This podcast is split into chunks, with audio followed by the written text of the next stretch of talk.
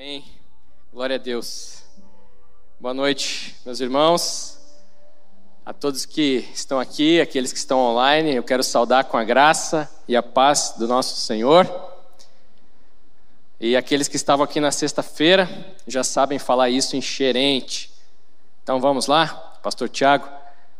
Wakman kakwada quem psesnat crai kman kapsek bam não pibuman, canto duret crai pequeno não psek bam não pibuman Apá. Amém? Amém. Irmãos, é muito, muito, muito bom mesmo estar participando desse missionário aqui. É, Para mim é uma honra e uma alegria muito grande estar participando desse momento tão, tão importante. E, inclusive, Deus tem falado comigo também neste fim de semana.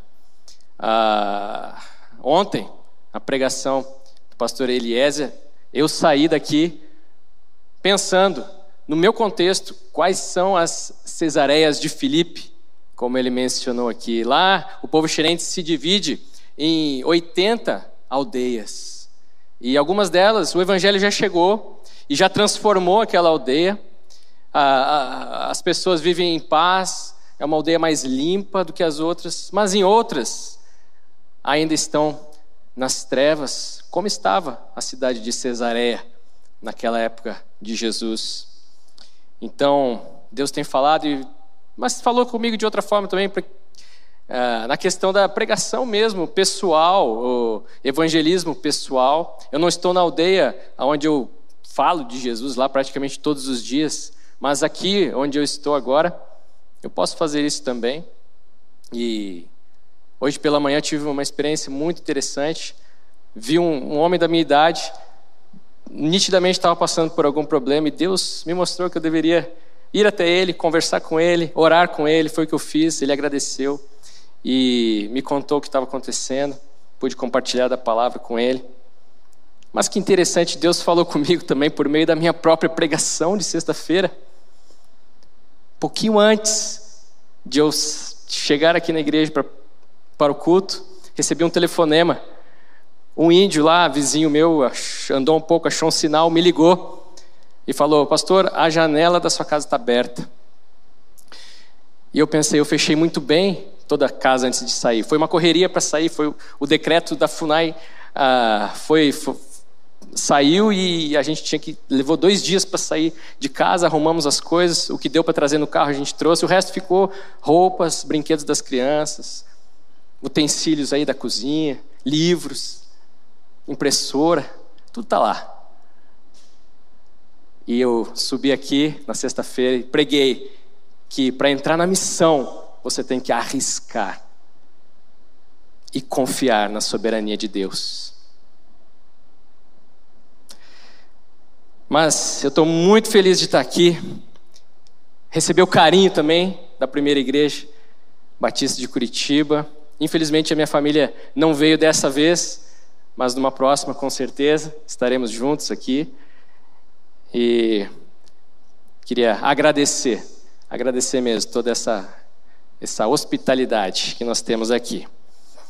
Mas eu vou começar essa palavra dessa noite com, contando para vocês uma história, um mito do povo xerente, que eles vêm contando há séculos, de pai para filho de geração a geração.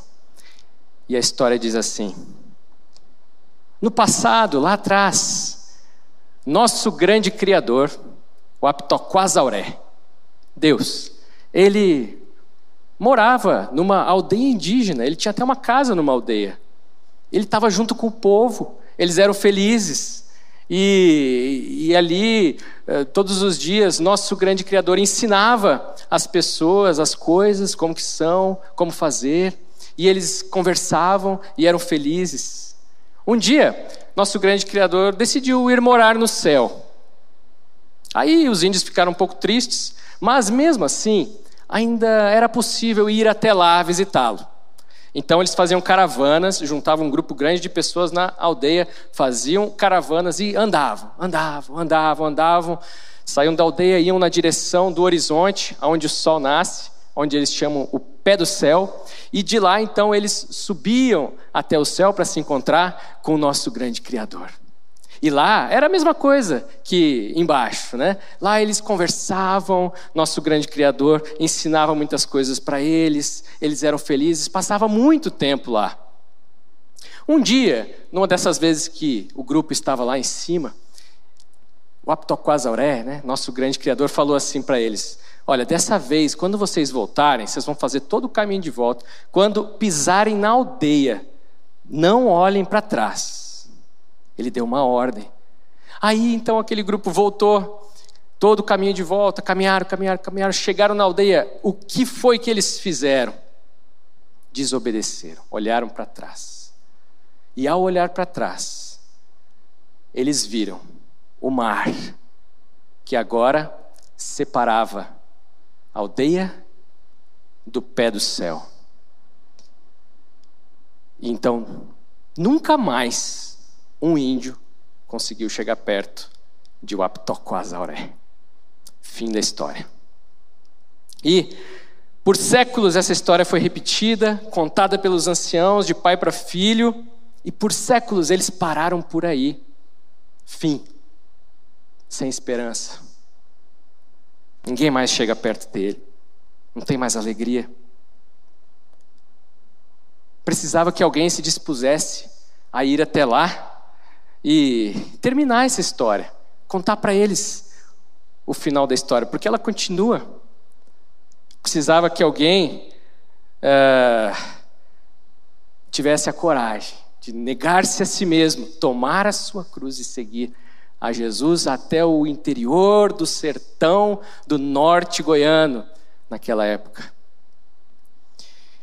E foi isso que fizeram dois casais, o pastor Gunther Krieger e a sua esposa, foi mencionado aqui, o pastor Rinaldo de Matos e sua esposa, que praticamente na mesma época, final da década de 50, chegaram lá e levaram a palavra de Deus àquele povo e contaram a eles o final da história. E agora nós podemos dizer para o povo xerente que um dia o Aptoquasauré, ele ficou com saudade. E ele falou assim: Eu quero me encontrar de novo. E o que, que eu vou fazer? Já sei. Eu vou enviar a eles o meu filho. E os índios não sabiam que o Aptoquasauré tinha um filho. Mas ele enviou e viveu de novo entre os índios e eram felizes ali e ensinou muitas coisas, mas por causa da maldade do povo, eles mataram o filho de Uaptoquazoré. Ele morreu numa cruz. Mas quando ele morreu, foi como se ele tivesse construído uma ponte para atravessar o mar. E agora qualquer um que decidir andar por cima dessa ponte vai chegar de novo perto de Uaptoquazauré, porque o filho dele, antes de morrer, disse assim: Eu sou o caminho, a verdade e a vida, ninguém vem ao Pai a não ser por mim. Esses desenhos foram feitos pelo Osmar Smrimpté, um, um homem da minha idade mais ou menos também, que eu tenho investido nele, estava fazendo estudo bíblico até que eu tive que sair. Orem por ele, se lembrarem. Osmar. Muito bem. Ah, vamos ler o texto bíblico dessa noite com essa história em mente. Ah, Lucas 9, 23. Mas eles foram, meus irmãos, porque eles entenderam que tinham que negar a si mesmos. Vamos ler o versículo aqui é, carregar a cruz né, e seguir a Jesus. Diz assim, Lucas 9, 23. Jesus dizia a todos: Se alguém quiser acompanhar-me, negue-se a si mesmo, tome diariamente a sua cruz e siga-me. Eles fizeram a sua parte. Eles fizeram isso, esses, esses dois casais. Mas outros também fizeram. Outros negaram a si mesmos, carregaram a cruz, seguiram a Jesus ao acompanhar em oração esses missionários, ao compartilhar seu apoio financeiro também, compartilhar seus bens para que eles estivessem lá durante agora mais de 60 anos, para abençoar aquele povo. E porque eles fizeram isso, agora o próprio povo xerente tem, tem eles próprios levado a palavra adiante, eles têm feito cultos nas aldeias, é, eles têm, é, eles próprios uh, batizado seus próprios parentes. Aí a foto, um culto que teve há uns três, quatro fins de semana atrás, uma vigília de oração que eles fazem, isso aí é alta madrugada. Esse outro culto na nossa própria aldeia, muita gente foi. Isso agora, quando os missionários todos saíram, a missão não parou lá. Uh, e também fizeram batismos. Né? A próxima foto mostra o batismo no fim de semana passado. Seis índios se batizaram, índio batizando índio, índio discipulando índio, porque nós temos trabalhado né, na formação da liderança da, da igreja xerente. Mas então nós temos esse texto. E no capítulo 9, aqui, no início dele, ah, é quando Jesus envia os seus discípulos. Podemos dizer que é quando os discípulos se tornam apóstolos, foram enviados a pregar, a ensinar, a curar. Logo em seguida vem a primeira multiplicação né, dos pães, o único milagre que está registrado nos quatro evangelhos. Aí é, ficou claro na, na vista de todos que Jesus era o próprio Deus encarnado. E então vem a grande confissão de Pedro, que nós vimos ontem também no outro evangelho, na pregação uh, do pastor Eliezer. Jesus diz, é, Jesus pergunta, quem as pessoas dizem que eu sou? E aí tem as respostas, mas ele diz, quem vocês dizem que eu sou? Vocês, meus discípulos. E aí Pedro diz, tu és o Cristo, o Cristo de Deus. E então Jesus diz, tá bom, mas o Cristo tem que sofrer, o Cristo tem que morrer e vai ressuscitar. E tem mais: quem quiser seguir o Cristo, quem quiser me seguir, também vai sofrer. Também tem que morrer todo dia. E tem que me seguir. Que dizem, é o Cristo, então vivam. Não, ficam só nas, não fiquem só nas palavras. É para negar-se a si mesmo, morrer diariamente e seguir a Jesus. A missão não pode parar. E o crente quer fazer parte disso, e para fazer parte disso, ele vai negar-se a si mesmo, tomar diariamente a sua cruz e seguir a Jesus. Foi assim com aqueles cinco jovens americanos, já casados, alguns até com filhos, que decidiram ir ao interior do Equador, lá na década de 50, para evangelizar indígenas.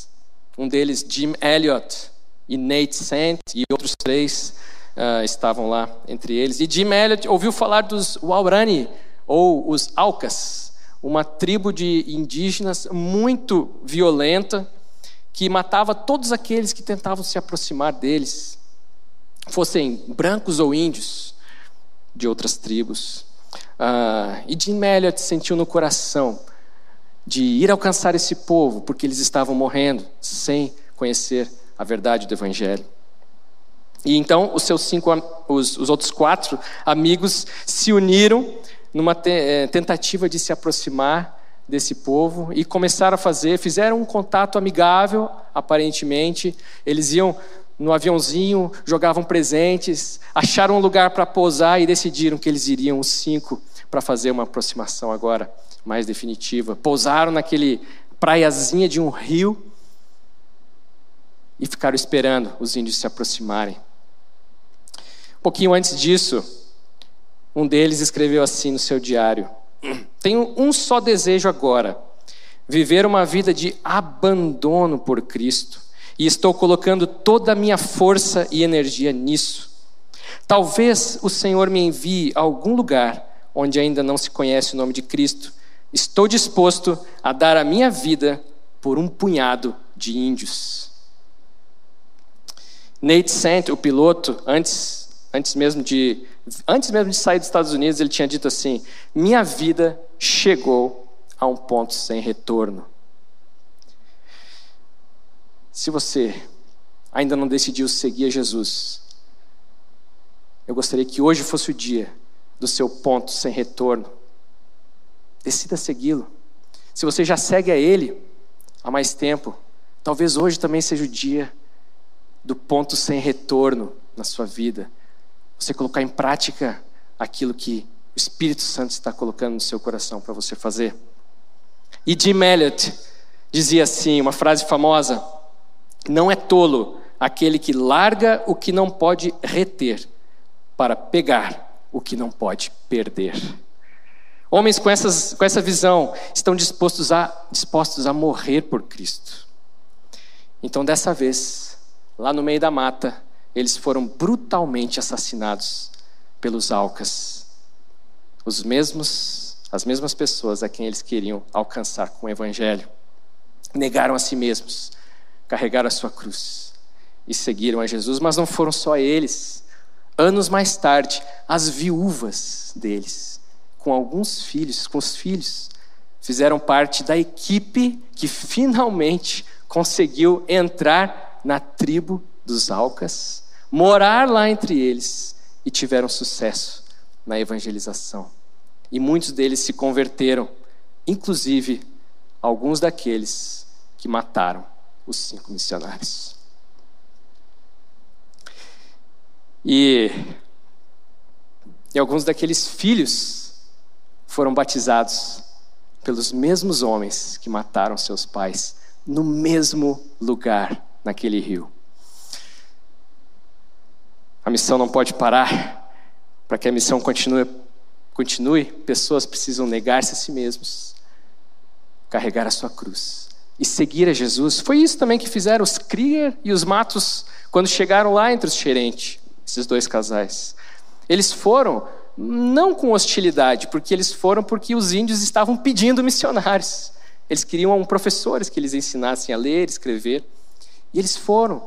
Eles antes tiveram que cuidar do povo que estava morrendo. Chegou a ter quase que 300 e poucos indivíduos numa época. Era sarampo, eram infecções de diversos tipos que não eram cuidadas. Eles levaram vacinas, eles levaram remédios, cuidaram daquele povo. Hoje são entre 4 e 5 mil. Mas aí eles começaram a educação formal naquele povo, eles levaram, eles grafaram a língua, eles começaram a ensiná-los a ler e escrever na sua própria língua, também em português. E eles começaram a traduzir a palavra de Deus na língua xerente. Terminaram o Novo Testamento, que foi, foi entregue em 2007. E por isso hoje eles têm o versículo que nós lemos aí, Lucas 9, 23, assim. Tapari, nantuak manka Jesus, buremanka nem tamarmena non quatin kmansa somr zenwa za simram kmand ka kritanan min zak se sikutona areza int kanen wen prat kapibuma kma quem consnan za taba in kmansa som. Que literalmente quer dizer assim depois nosso Senhor Jesus falou a todos assim se alguém quiser me seguir deve esquecer-se do seu pensamento ou do seu sistema antigo e sem ter pena de si mesmo para morrer do mesmo jeito que eu vou morrer, deve vir no meu rastro todos os dias. A si mesmo se negue. Esqueça o seu sistema de pensamento antigo. Jesus não faz um convite sem explicação.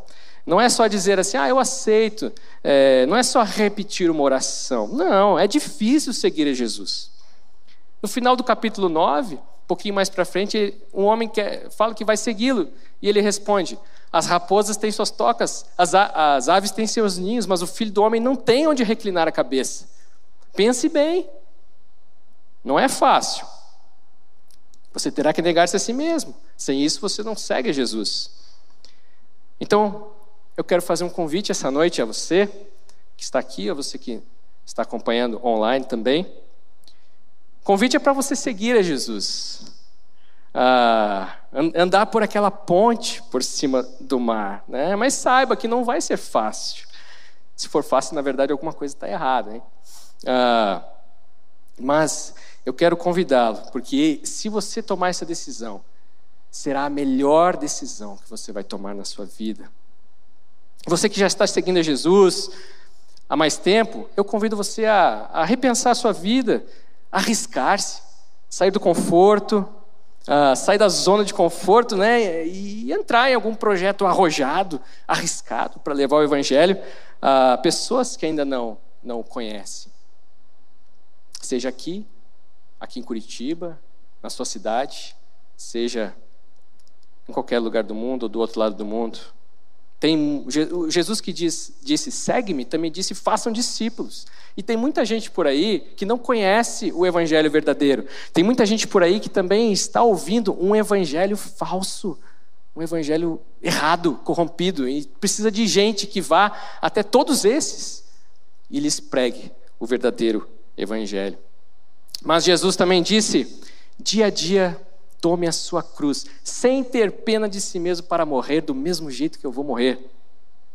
Refere-se aqui a expor-se à perseguição ou ao sofrimento por seguir a Jesus. Todas as terças-feiras, uh, eu pego um grupo de índios da nossa aldeia, põe no carro e a gente vai para outra aldeia, né, que ainda não tem uma igreja ou que a igreja está começando, e vamos fazer um culto. E naquela terça-feira, uh, estava ameaçando chuva, igual estava agora há pouco aqui. E eu pensei assim: uh, eles não vão querer ir, porque eles não gostam muito de chuva, eles têm medo. Na verdade, tem muito, muito caso de raio e pessoas que já morreram por raio lá. Então, eu achei que não, mas eles decidiram ir mesmo assim. Tudo bem, fomos, no meio do caminho, a chuva começou e apertou. E eu falei: e aí, vamos continuar? Eles falaram: não, vamos, a gente já está aqui. E aí chegamos na aldeia e, claro, não fizemos o culto como queríamos, do lado de fora, debaixo das árvores ali, à noite, né? Mas uh, com a aldeia toda presente. Não deu. Nós entramos na casa do cacique, então foi só com ele e com a família dele. O que nós fizemos? Cada um pegou um texto bíblico, leu e deu uma palavra para aquele senhor. E depois ele falou. E ele disse: Olha, que bom que vocês vieram. Porque eu me, ele tinha se convertido há pouco tempo, né? E ele falou assim: porque eu, porque eu agora sigo Jesus. O pajé aqui da aldeia, ele está me perseguindo e ele está me ameaçando.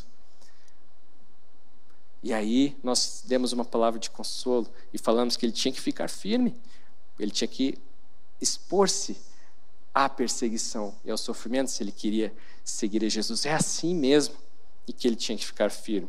Mas Jesus diz: siga-me, ou venha no meu rastro. E eu lembro que um dia um índio falou assim para mim, pastor, é, quando, te, quando você estiver no mato, quando a gente estiver andando aí no mato, olhe para o mais velho e siga ele, porque ele é que conhece melhor aí os caminhos, as trilhas. Ah, olha para ele, não tira o olho. Se ele for para a esquerda, vai para a esquerda. Se ele for para a direita, vai para a direita. Eu achei muito interessante. E teve um outro dia, voltando de uma dessas vigílias, um desses cultos de vigília, que aquele dia acabou mais cedo, era umas duas, três da madrugada. E nós, então, eu estava com o rapaz aqui do meu lado, voltando para nossa aldeia. Aí apareceu no meio da estrada, estradas de terra, bem, né? Vocês estão fazendo as imagens aí na, na mente, né? No escuro, bem escuro. Apareceu na luz do farol assim a raposa. Aí o índio aqui do lado falou assim: acelera, pastor. E aí eu fiquei sem entender o que, que é. Não era para atropelar, mas quando eu acelerei, a, a, ela começou a correr na frente do carro.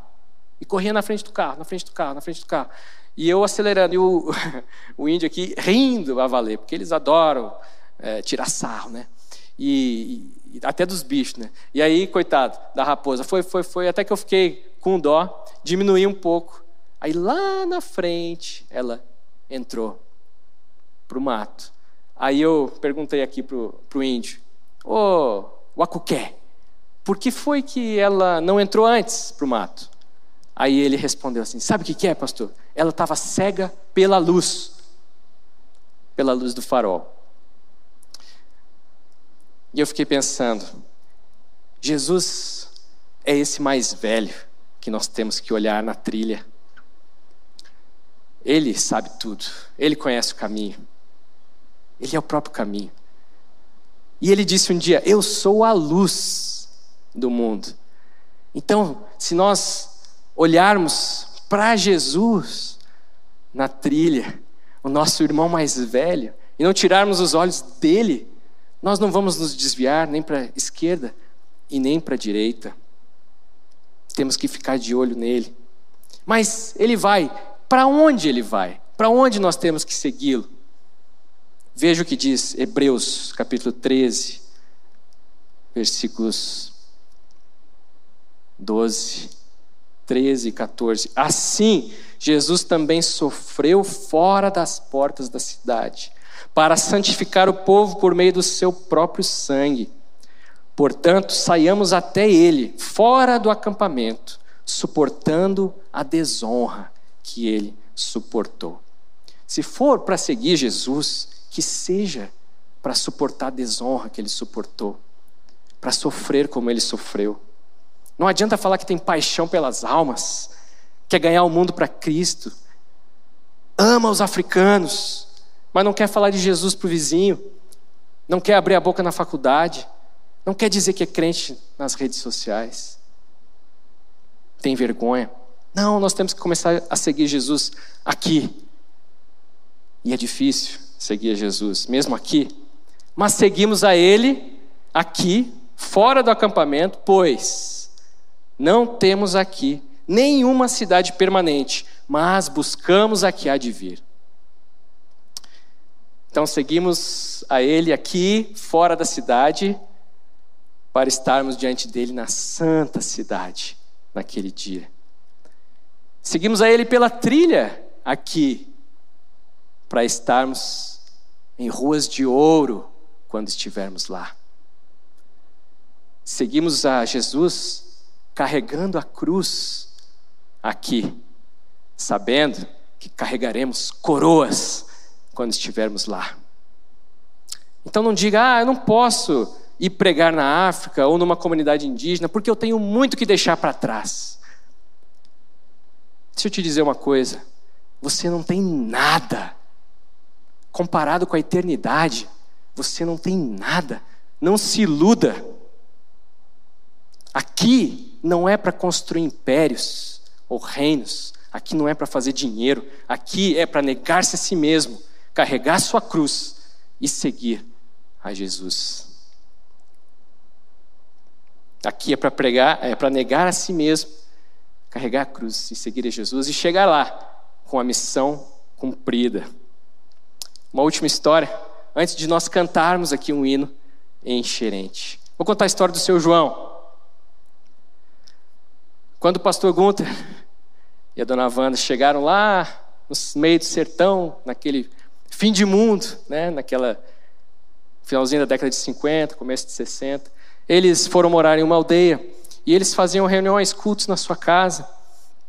E naquele começo eles traduziram alguns hinos do português para o xerente e cantavam lá nos cultos e tal. E esse João, que era um jovem naquela época e que ele já era até casado, mas ele se casou muito cedo lá. Ele, ele, mas ele gostava mesmo de farra, ele gostava mesmo é, de fazer coisa errada. E então ele não ia nas reuniões, nos cultos. Aí o tempo passou, mas da casa dele ele ouvia o que acontecia, né? era perto. E aí passou o tempo e eles se separaram. O pastor Gunther e a dona Vana foram para outra aldeia, separou o caminho deles. E esse João, ele se tornou um pajé. Agora, o pajé é esse que, bom, vocês devem saber que os povos indígenas são animistas. Eles creem que tudo tem um espírito. Então tem o espírito da mata, o espírito do fogo, o espírito da terra, do vento. Né? E esses espíritos, eles, eles que fazem as coisas na vida das pessoas. Eles que põem doenças, eles que causam tragédias. Então eles vivem com medo dos espíritos. É um povo que vive com medo. E aprisionado por isso. Mas tem os pajés, que são essas pessoas que podem manipular os espíritos. E aí então eles colocam doenças em pessoas e tiram doenças de pessoas. Então, se alguém tem um filho doente, leva ao pajé, para o pajé fazer lá o seu trabalho e tal, com os espíritos e tal, e para curar o menino. E ele recebe por isso um pagamento. E esse João, então, se tornou um pajé. Só que nessa dele entrar para esse, esse ramo, né, para esse ofício, tem um preço, porque é uma posição de prestígio na comunidade, é uma posição é, elevada, né? Então tem um preço e o preço é alto. os espíritos exigem a morte de um filho ou de um neto. É impressionante como a gente vê isso lá. E agora esse seu João, ele pensou não, não, já não quero mais. E os espíritos tinham marcado com ele o dia que estariam na casa dele, para que ele desse a resposta se ia ser filho ou neto. E se ele falasse não, não quero mais, ele ia, ele mesmo que morreria. Então ele estava num beco sem saída e ele já estava desesperado. Ele falou: não vale a pena, eu não quero mais isso. O que, que eu vou fazer? E ele estava na casa dele e ele ouviu os espíritos chegando, o barulho que eles faziam, a música que eles cantavam, e ele não sabia o que fazer, até que ele se lembrou de uma música que cantavam lá atrás, na casa do lado, que ele não ia, mas ele ouvia, e a música dizia assim, enxerente, né? Mas dizia assim: Jesus com seu sangue vai me lavar. Jesus, com seu sangue vai me lavar. Eu agora estou feliz. Jesus, com seu sangue vai me lavar. E ele se ajoelhou naquele momento. E ele orou para que Jesus, com o sangue dele, o lavasse. E sabe o que aconteceu? Jesus, com o sangue dele, o lavou. Ele se converteu. Ele se tornou um crente. Naquele mesmo momento, ele não ouviu mais. Os espíritos foram embora. E ele decidiu, daquele dia em diante, que ele agora iria compartilhar essa mensagem com os seus parentes. E que ele ia andar de aldeia em aldeia. Eu ouvi esse testemunho. Ele, ele foi no culto de vigília lá na nossa aldeia, quando eu ouvi esse testemunho. E ele falou: Agora é eu que vou cantar. E ele começou a fazer músicas de louvor a Deus. Por quê? Porque pessoas negaram-se a si mesmo carregar a cruz e seguir a Jesus. E agora ele mesmo pode fazer isso. Ele sofreu perseguição, ele sofreu ameaças por ter tomado essa decisão, mas se manteve firme. Deixou tudo para trás, todos os privilégios, mas fez o que Jesus disse para fazer.